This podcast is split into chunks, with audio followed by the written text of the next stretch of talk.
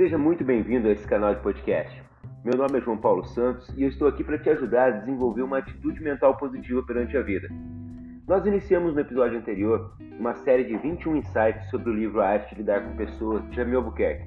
Um livro que já vendeu mais de 220 mil cópias. E a minha proposta é que no final desses 21 dias você tenha uma transformação na sua liderança. Se você topa esse desafio, fica comigo, se inscreva no canal e no final compartilhe esse episódio para mais pessoas. Toda habilidade a ser desenvolvida requer uma metodologia. Ninguém faz nada ao acaso. Tudo tem um sentido e um porquê. E o que iremos ver nessa jornada é uma metodologia que implica em três passos para o resultado: o que deve ser feito, como deve ser feito e a ação, a execução em si. E vamos começar hoje com o que deve ser feito. E já começa encarando isso como um desafio para ser executado no dia de hoje, porque quem sabe o que faz, quem sabe o que fazer e não executa, não faz, assina um atestado de mediocridade. Cada vez que você procrastina, deixa para depois, ou simplesmente finge que não tem conhecimento do que precisa ser feito, você está assinando esse atestado com a sua caneta de ouro. Mas enfim, o que precisamos fazer na sequência do livro é muito claro respeitar e compreender a pluralidade das personalidades e inteligências que nos rodeiam.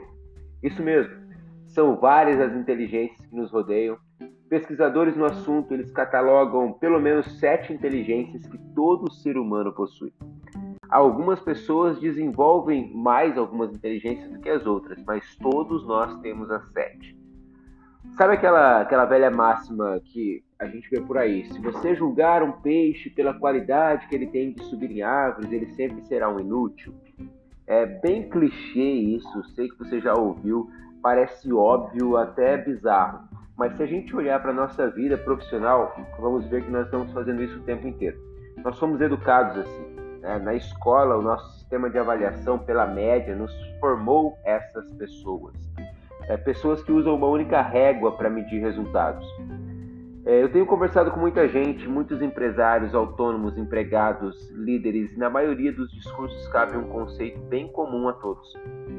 Em determinado ponto da conversa, a gente chega sempre à conclusão de que o problema está na equipe e nas pessoas que ele gerencia. Afinal, abre aspas, é difícil encontrar pessoas como nós que vestem a camisa da empresa. Fecha aspas. Esse tipo, esse tipo de pensamento é extremamente limitante, porque ele mostra que a pessoa está buscando literalmente construir um exército de clones. Né? E eu vou te falar uma coisa aqui que pode te chocar, mas é a pura verdade. Você, como indivíduo, eu, como indivíduo, somos extremamente limitados. Temos limites físicos, mentais, geográficos, enfim, nós temos limites. E se, se eu, a todo momento, Vivo em função dessa crença de que preciso de pessoas que pensem igual a mim, ajam iguais a mim, eu estou criando um exército totalmente limitado. Não tenho ganho nenhum exponencial. Eu perco a mais valiosa das ferramentas de uma equipe, que é a diversidade de ideias. Uh, um, um, exercício rápido aqui para vocês. Quanto que é 2 vezes 2? Quanto é 2 mais 2? Quanto é 5 menos 1? E quanto é 4 mais 0? Enfim, eu podia ficar brincando disso a noite inteira, mas todos os resultados são iguais, não são? A não ser que você tenha assim uma péssima inteligência para matemática, você não conseguiu chegar ao resultado de 4 para todas as, equações. Mas se você tem o um mínimo de conhecimento matemático, você chegou ao resultado de 4 para todas as equações que eu te passei. O que, que isso significa? São vários caminhos que levam para o mesmo resultado. Ou seja, é preciso buscar pessoas que inovam, que pensam diferente, que façam diferente, mas que entregam o resultado que você precisa. Então, é preciso aceitar, é preciso tolerar. E o que o autor traz muito forte dentro dessa primeira parte do livro, ainda um tanto quanto introdutória, é que para você ter eficiência na sua liderança, você não pode apenas tolerar, você precisa reconhecer, reposicionar, falar de acordo com a linguagem que a outra pessoa responda.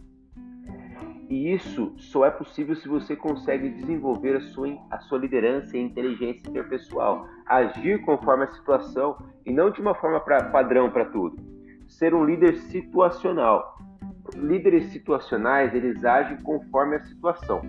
Eles não são bons nem são ruins, eles são justos, eles têm critérios, né? E o poder das relações humanas surge na capacidade de reconhecer as emoções do outro. Ao reconhecer não só as emoções do outro, mas as suas habilidades, as suas inteligências, você, líder, assim como em um jogo de xadrez, pode reposicionar suas peças três ou quatro jogadas à frente do adversário. O que precisa ser compreendido de tudo que falamos até aqui é você tem a obrigação de reconhecer quais são as inteligências das outras pessoas e como utilizá-las em prol do seu objetivo maior. Um projeto da organização, projeto da empresa, enfim, de alguma coisa.